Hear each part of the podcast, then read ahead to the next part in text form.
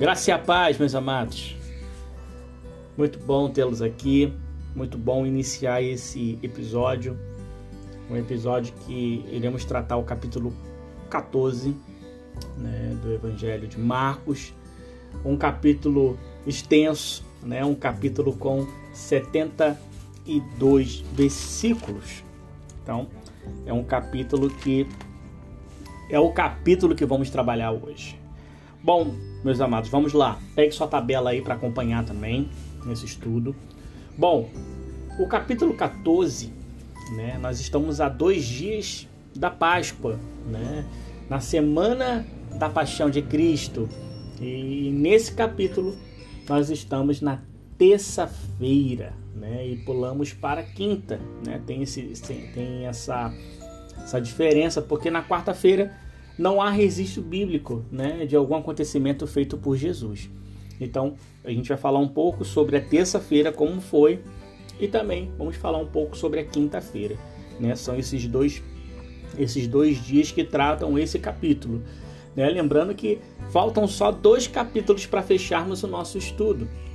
Então, é de suma importância, se você não está acompanhando, se você está chegando agora, né?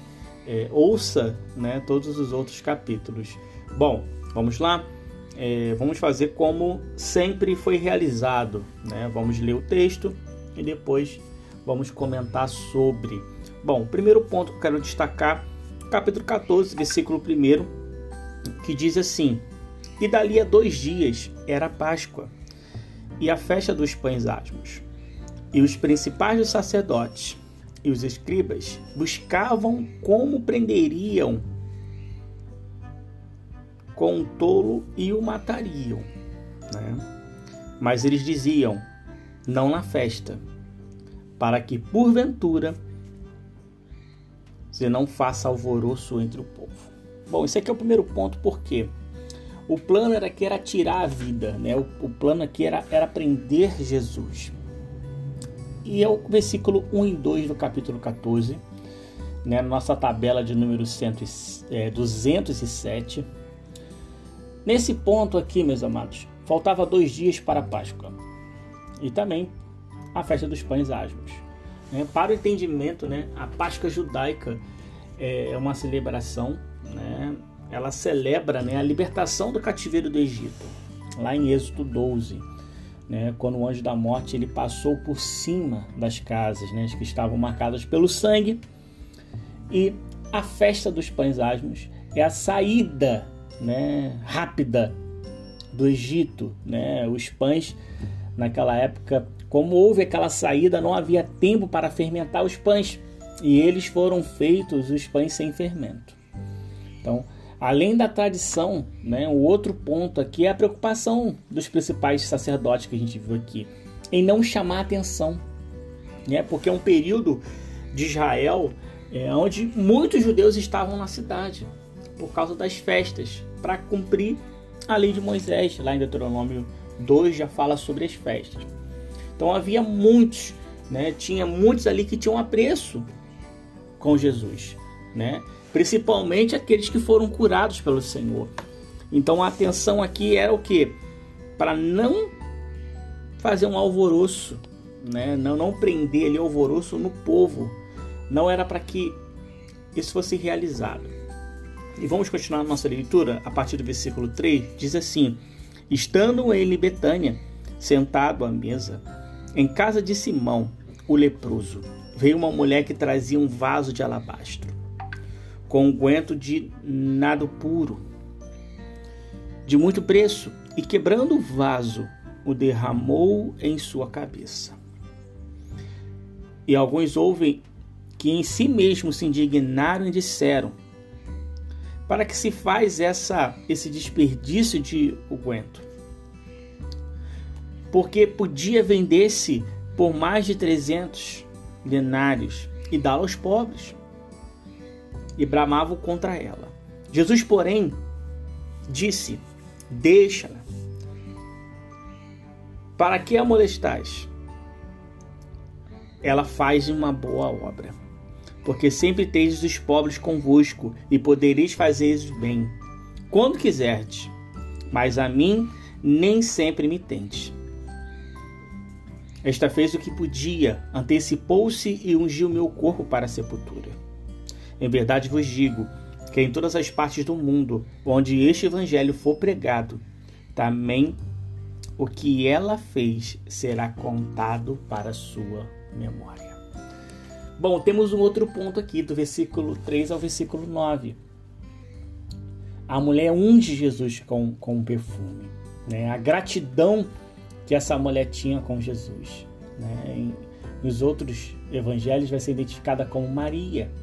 Né? Maria tinha muito a agradecer a Jesus, né? porque fez um dos milagres mais belos descritos no evangelho, que foi a cura de Lázaro.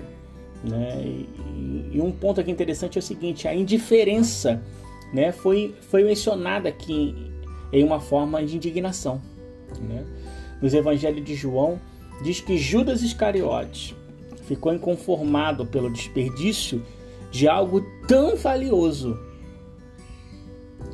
E algo tão valioso, para quem não conhece, né, o alabastro é uma pedra transparente que ainda hoje serve para fazer caixas de joias.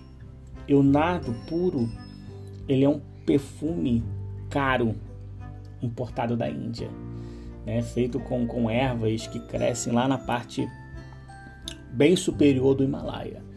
Então Jesus menciona o seguinte: Jesus vê que o seguinte, o gesto de Maria seria contado para a memória aonde fosse pregado o Evangelho. Né? Esse é o poder, se a gente pudesse destacar aqui, destacaria o seguinte: esse é o poder da gratidão. Né? É uma é, e uma pergunta eu lanço para vocês: que gestos você tem feito para Jesus ter um coração claro, ter um coração de gratidão? Né? Essa é a reflexão, porque essa mulher derramou aos pés de Jesus né? Os pés não. Aqui fala sobre a cabeça, né? Nos outros evangelhos fala sobre os pés. Como um sinal de gratidão ao Senhor. E o Senhor não a repreendeu, mas outros ficaram indignados, né? E isso nos chama muita atenção. Né? Quando você tem um, um, um gesto, uma ação de gratidão, não se importe com o que vão falar, agradeça ao Senhor. Sempre terá aqueles que vão ficar indiferentes ou até indignados pela sua gratidão. Mas não deixe que isso ofusque o seu coração. Amém, meus amados? Vamos partir para o versículo 10, que diz assim: E Judas Iscariotes, um dos doze, foi ter com os principais sacerdotes para lhe entregar. E eles, ouvindo, alegraram-se e prometeram dar-lhe dinheiro e buscava como entregaria em ocasião oportuna. Né? Aqui Jesus ele, ele começa, né, consente em trair Jesus. No versículo 10 e 11, que eu acabei de ler, a nossa tabela 208, né? Jesus queria é... Judas, na verdade, né, queria lucrar com o fato de ser um discípulo de Jesus. Né? foi ter com os principais sacerdotes, a promessa de lhe dar dinheiro. E aqui a gente vê a deslealdade. E você vê que um versículo se encaixa no outro, porque a gente vê aqui, claro, a deslealdade de Judas. Né? A deslealdade, ele é um ingrediente da ingratidão.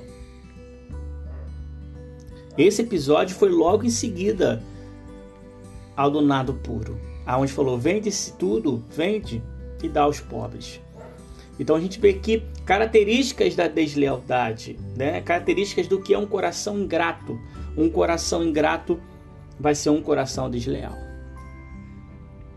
Dando continuidade no versículo 12, diz assim: E no primeiro dia da festa dos pães asmos, quando sacrificaram a Páscoa, disseram-lhe os seus discípulos: Aonde queres que vamos? fazer os preparativos para comer a Páscoa. E enviou dois de seus discípulos e disse: Ide à cidade, e um homem que leva um cântaro de água vos encontrará. Segue-no. E onde quer que entrar? Diz ao senhor da casa: O mestre diz: Onde está o aposento que hei de comer a Páscoa com os meus discípulos? E ele vos mostrará um grande cenáculo, mobiliado e preparado. Preparai ali. E saindo os seus discípulos, foram à cidade e acharam como lhe tinha dito, e prepararam a Páscoa. Bom, meus amados, a gente está aqui, versículo 12, versículo 16. Os discípulos preparam a Páscoa. Então a gente está vendo aqui a preparação da Páscoa, a preparação ali da última ceia. Então Jesus enviou Pedro e João, né? Foram incumbidos de localizar o local e comprar os itens, né, para a ceia da Páscoa, né? E esses preparativos, eles incluíam o cordeiro pascual, né, os pães asmos, né, as ervas e as demais comidas e alimentos da cerimônia. Então, a missão aqui era preparar o ambiente, né? Preparar ali aonde seria o local onde seria feita a última ceia e dando continuidade à nossa leitura, no versículo no versículo 17 diz assim: "E chegada a tarde, foi com os doze. E quando eles estavam sentados a comer, disse Jesus: Em verdade vos digo que um de vós que comigo come há de me trair. E eles começaram a entristecer-se e dizer-lhes uns aos outros: Porventura sou eu, Senhor. E o outro: Porventura sou eu, Senhor. Mas ele respondendo, disse-lhe: É um dos doze que mete comigo a mão no prato. Na verdade, o filho do homem vai, como dele está escrito. Mas ai daquele homem, por quem o filho do homem é traído. Bom seria para o tal homem não haver nascido. E comendo ele, tomou Jesus pão e abençoou e o partiu. E deu-lhe e disse: Tomai, comei, isto é meu corpo. E tomando o cálice e dando graças, deu-lhe, e todos beberam dele, e disse-lhe: Isto é meu sangue, é sangue do Novo Testamento, que por muitos é derramado. Em verdade vos digo que não beberei mais do fruto do vide, até, até aquele dia em que eu beber de novo no reino de Deus. E tendo cantado o hino, saíram para o monte das oliveiras. Bom, meus amados, aqui a gente tem outro ponto. Né? A gente tem aqui o ponto do versículo 17 ao versículo 26, que fala sobre Jesus e seus discípulos compartilham a última ceia. Então é um, é um evento relatado nos quatro evangelhos, né? pois a reunião, uma reunião final antes da crucificação de Jesus. Foi a última reunião aonde os doze permaneceram juntos, ceiaram com o Senhor. Então a leitura desse evento deve ser feita nos quatro evangelhos. Eu recomendo você a fazer essa leitura nos quatro evangelhos para dar a ideia geral de tudo como aconteceu a última ceia do Senhor. Na nossa tabela, número 111, tem Marcos, tem Lucas, tem João, e nós estamos falando aqui sobre lá em Marcos. Mas tenha a certeza de que esse episódio está nos quatro evangelhos. E uma coisa importante aqui nos textos: Jesus deixa claro que a partir daquele momento não tomaria mais o fruto da vide até que venha o reino de Deus. E isso é um, um ponto bem interessante. Então, a ordem que é narrada em João 13, né, do versículo 21 ao 30, dá a entender que Judas não participou da ceia e somente da refeição pascual. Né? A ceia é representada pelo pão e o vinho que representam né, o corpo e o sangue de Jesus. Né? No texto de João, dá a entender que Judas não participou dessa ceia. Bom, dando continuidade, versículo de número 27. Diz assim: E disse-lhe Jesus: Todos vós, essa noite, vos esclarecereis de mim, porque está escrito: Ferirei o pastor e as ovelhas se dispersarão. Mas depois que houver ressuscitado, irei adiante de vós para Galiléia. E disse-lhe Pedro: Ainda que todos se escandalizados, nunca, porém, eu. E disse-lhe Jesus: Em verdade te digo que hoje, nesta noite, antes que o galo cante duas vezes, três vezes me negarás. Mas ele disse com mais veemência: Ainda que me seja necessário morrer contigo, de modo nenhum te negarei. E da mesma maneira dizia todos também. Né? Aqui Pedro, né, o ponto aqui, o título desse, desse período, né, do versículo 27 ao versículo 31, é que Pedro é novamente avisado. Ele é avisado. Jesus menciona que seus, seus discípulos ficariam confusos e perdidos. Porém, após a ressurreição, iria adiante para Galileia. Então, diante dessas palavras, Pedro diz o que? Queria ter a morte e a prisão se fosse preciso. Né? Tá lá em Lucas e em João também é relatado esse, esse ponto. Em Lucas diz que rogarei por ti, Pedro, para que a tua fé não se desfaleça. Né? Há, um, há uma complementação disso.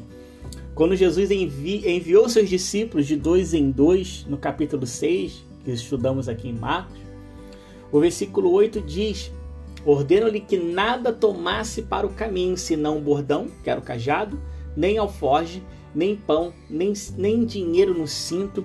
Agora, Jesus, em Lucas 22, que é um texto colado a esse, diz o seguinte: Mas ele disse: Quando vos mandei sem bolsa, alforge ou sandálias, faltou-lhe porventura alguma coisa? E eles responderam: Nada. Aí, versículo 36. Disse-lhe, pois, mas agora aqueles que tiver bolsa, tome-a, como também alforge, e o que não tem espada, venda sua veste e compra. Esse episódio não é narrado em Marcos, né? é narrado em Lucas, mas faz parte desse contexto aqui que eu estou falando.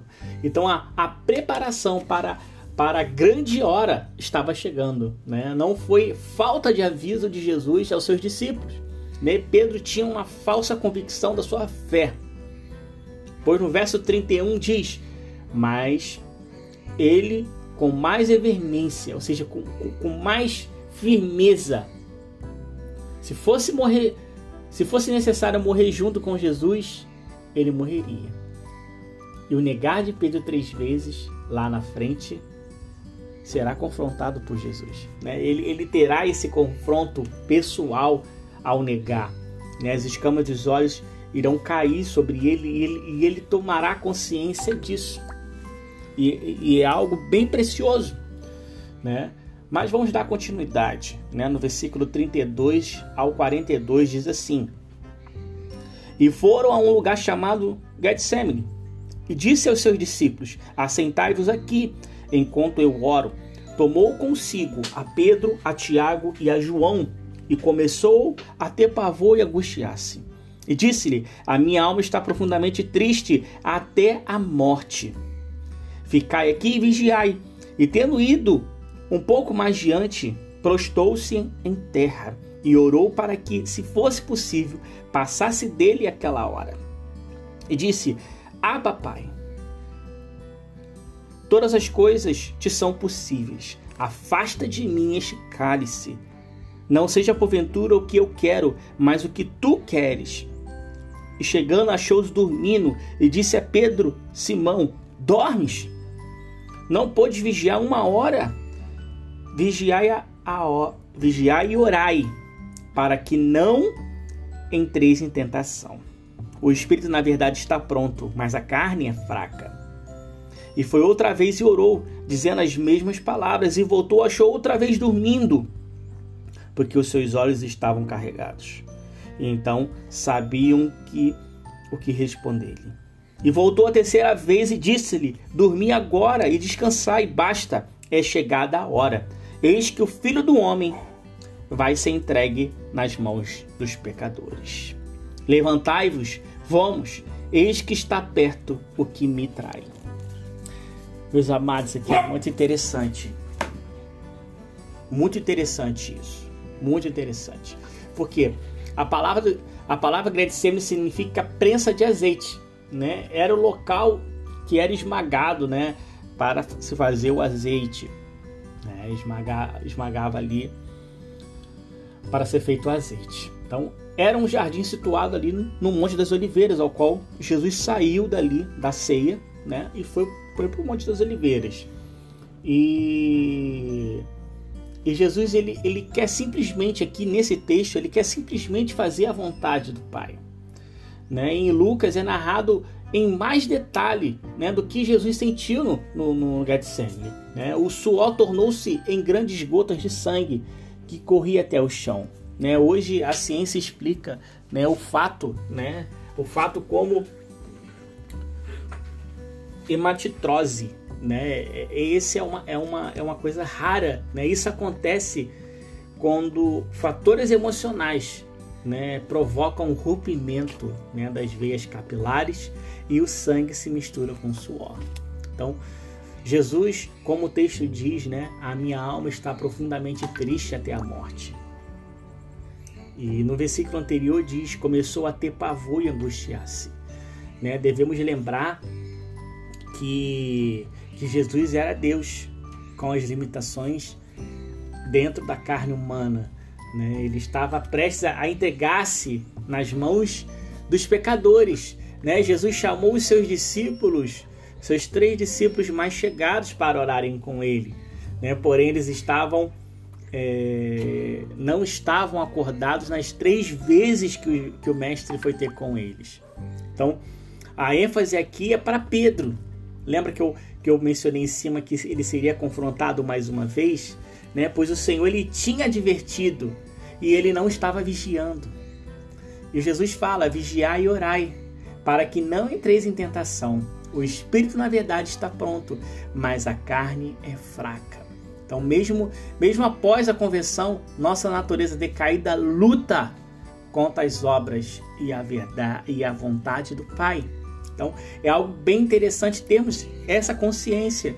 Né? Esse texto não está aqui por acaso. A vida de Pedro não está aqui por acaso. Né? Vencer a tentação, vigiar e orai sempre. Dando continuidade no versículo 30, 30 não, 43, diz assim: e logo falando ele ainda veio Judas, que era um dos doze, da parte dos principais sacerdotes, e dos escribas e dos anciões, e com ele uma grande multidão com espada e porrete. Ora, o, o, que, tra, o que traía tinha-lhe dado um sinal, dizendo: Aquele que eu beijar, este é, prendei-o e levai com segurança. E logo que chegou, aproximou dele e disse-lhe: Rabi, Rabi, e o beijou. E lançaram-lhe a mão e o prenderam. E um dos que ali estava presente, puxando da espada, feriu o servo do sumo sacerdote e cortou-lhe uma orelha. E respondendo Jesus, disse-lhe: Saíste com espada e porrete, aprendei-me. Com a sua com a sua salteador? Todos os dias estavam convosco ensinando no templo e não me prendeste, mas isso aqui é para que as escrituras se cumpram. Então, deixando todos, fugiram, e um jovem os seguia, envolto um lençol, sobre um corpo nu, e lançaram-lhe as, as mãos, mas ele, largando o lençol, fugiu. Bom, meus amados, vamos aqui no versículo 33 ao versículo 52. Né? Jesus é traído e preso. Então, nesse momento, é concretizado o plano dos grupos religiosos que queriam prender Jesus e utilizou da ajuda de um discípulo para isso. Né? Alguns pontos chamam a atenção aqui nesse episódio, né? esse episódio fatídico, né? que cumpriria a palavra de Deus. Né? Um beijo foi um sinal de traição e o reconhecimento do rabi perante os soldados que acompanhavam. Né? Simão Pedro ele estava disposto a lutar pela liberdade ao fio da espada. Porém, Jesus não veio para trazer a salvação dessa maneira. Mas com a sua morte, com a sua ressurreição e a última ceia que foi dita, que Jesus realizou, mostrava essa revelação. Porque no, no versículo 24, o que declara ali no versículo 24? Isto é meu sangue, o sangue do Novo Testamento. Porque por muitos é derramado. Então os discípulos eles fugiram nesse momento. E toda a multidão levou Jesus ao sinédrio para ser interrogado pelos principais sacerdotes. Então, esse aqui é um ponto bem interessante na nossa tabela de número 124. E é narrado nos três evangelhos também. E algo bem interessante e chama muita atenção aqui, né? Tudo que foi narrado né? Tudo que foi declarado aqui sobre sobre essa prisão de Jesus, né? Aqui não fala, mas nos outros nos outros textos, né, nos outros evangelhos fala que Jesus ele restabeleceu a orelha desse soldado, né? E quem feriu foi Pedro. Pedro puxou a espada e cortou a orelha. Por isso que a leitura né, dos outros evangelhos é, é bem interessante ser feita, porque a gente consegue visualizar conforme a cena, conforme foi narrado com as outras visões dos outros evangelhos. E fica claro a nossa vida. Vamos lá, versículo 30, 35, não, 55, diz assim: 53, diz assim: E levaram Jesus ao sumo sacerdote. E ajuntaram-se todos os principais sacerdotes, e os alciões e os escribas. E Pedro seguiu de longe até dentro do pátio do sumo sacerdote. Estava sentado com os seus com os seus servidores, aguentando-se ao lume.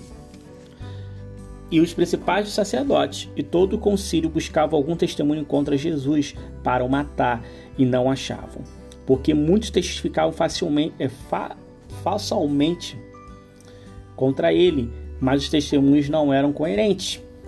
E levando-se alguns, testificaram falsamente,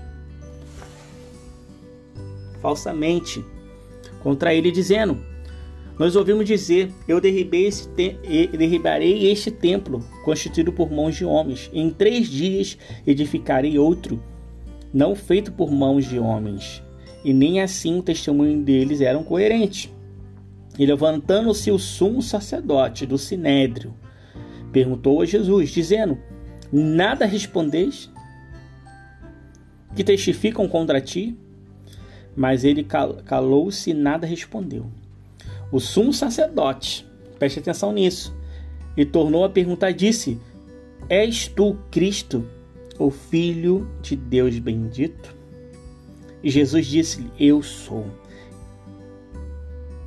E vereis o Filho do Homem assentado à direita do Todo-Poderoso e vindo sobre as nuvens do céu.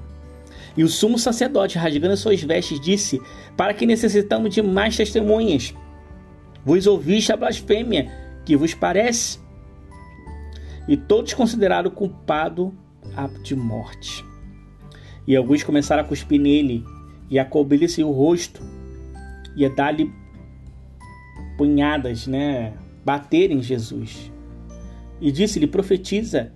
E os servidores davam as bofetadas. Bom, meus amados, temos aqui né, no, no, no versículo 35 ao 65, né, Caifás interroga Jesus. Né, nós estamos aqui. É... Já estudamos sobre os grupos religiosos né, e temos entendimento do que é o sinédrio. Né, não há por que explicar mais, porque tem um episódio bônus sobre isso. Né, Jesus é levado ao sumo sacerdote Caifás. E ali há um concílio que buscava algum testemunho contra Jesus, para o matarem. Porém, era muito raso os testemunhos. Né? Pedro acompanhou bem de perto todo esse episódio no templo, né? no Evangelho de João. É, todos os passos que levaram os discípulos a entrarem na casa de Caifás foi narrado. E sendo o único evangelho que diz que Jesus foi interrogado pelo sogro de Caifás. Né? O Evangelho de João que tinha por, por nome Anás, né, no, versículo, no capítulo 18, do versículo 12 a 24 de, do Evangelho de João. Né? Com Caifás, Jesus permaneceu calado, até que ele menciona a identidade de Jesus, que fala assim: Tu és o Cristo, o Filho do Deus bendito? A resposta de Jesus é a certa: Eu sou. Né? Os membros do Sinédrio e os sumos sacerdotes eram os primeiros a reconhecerem o Messias. Eles tinham características e tinham incumbência disso. Porque eles eram conhecedores das Escrituras e eles não testificaram em relação a isso. Aqui é um ponto muito interessante que eu quero destacar. Falaram muitas coisas de Jesus, muitas palavras que, que ele acabou dizendo, mas só que eram testemunhos rasos. Mas o que me chama a atenção aqui é quando falaram da identidade de Jesus. Quando falam sobre a sua identidade, você não pode ficar quieto. E foi a mesma coisa com Jesus. Quando Caifás perguntou: Tu és o Cristo, o Filho do Deus bendito? E ele respondeu que eu sou. Foi a identidade de Jesus. O que isso tem para nós? Tem para nós que não necessitamos ficar quietos quando somos confrontados na nossa identidade. A nossa identidade deve ser declarada, deve ser falada. E aqui nós temos esse exemplo. E o exemplo com Jesus, nosso mestre. De que não podemos ficar quietos quando a nossa identidade é atacada. A nossa identidade como filhos de Deus, como amados de Deus. Essa é a nossa identidade. Bem, amados. Vamos partir para o versículo 66. E diz assim: Estando Pedro embaixo de um átrio, chegou uma das criadas do sumo sacerdote, e vendo Pedro, que estava se aguento, né? Olhou para ele disse: Tu também estavas com Jesus, o Nazareno. Mas ele o negou, dizendo: Não, o conheço, nem sei o que dizem. E saiu fora dos alpedres. E o galo cantou. E a criada, vendo outra vez, começou a dizer que ali estavam. Este é um dos tais. Mas ele negou outra vez. E pouco depois, os que ali estavam disseram outra vez a Pedro: Verdadeiramente tu és um deles, porque és também Galileu. E ele começou a imprecar e a jurar: Não conheço este homem de quem falais. E o galo cantou a segunda vez. E Pedro lembrou-se da palavra que Jesus lhe tinha dito: Antes que o galo cante duas vezes, três vezes me negarás tu e retirando dali, chorou. Bom, meus amados, da, me, da maneira que Jesus tinha declarado no, no versículo 30, Pedro negou a Pedro negaria, né? Há um destaque aqui na terceira negação. Por quê? Porque Pedro jurou não conhecer Jesus. Temos aqui Jesus reconhecendo sua identidade e Pedro escondendo seu testemunho. Isso é impactante demais, meus amados. Pois, mesmo sem abrir a boca, já reconheceram ele como um discípulo. Que referências ele tinha para afirmar tão bem que Pedro era um dos discípulos de Jesus? Será só porque ele era galileu? Então, hoje há um risco pelo fato de muitos estarem negando a Cristo como Senhor. Pedro deixa essa experiência fortíssima a todos nós. E é preciso ter identidade de discípulo e caráter de Cristo. Não é por nada que esses dois textos estão juntos. Quando Jesus é questionado sobre a identidade dele e ele não fica quieto, e ele responde: Eu sou. E temos o outro, Pedro, quando é questionado sobre a sua identidade de discípulo e ele nega, ele jura que não conhece o Mestre. Não é por acaso que tem esses dois textos aqui. E essa é a reflexão que fica para a gente hoje. Temos o capítulo 14 de Marcos, um capítulo bem recheado de muitas revelações para o nosso coração. E algo que é preciso ficar no nosso coração. Esses entendimentos eles precisam enraizar em nós. É um capítulo fortíssimo. No próximo episódio, vamos falar sobre o capítulo 15. E também é um capítulo muito forte, porque nós vamos tratar sobre o julgamento, sobre a crucificação, sobre ali a ressurreição de Cristo. Então, meus amados, é... Fique com a paz do Senhor. Escute novamente esse capítulo, esse estudo. Foi longo demais, mas vale a pena. Pode fazer as suas anotações e escrever tudo aquilo que o Espírito Santo declarar ao seu coração. Amém, meus amados? Fique com a graça e com a paz do nosso Senhor Jesus Cristo. Amém?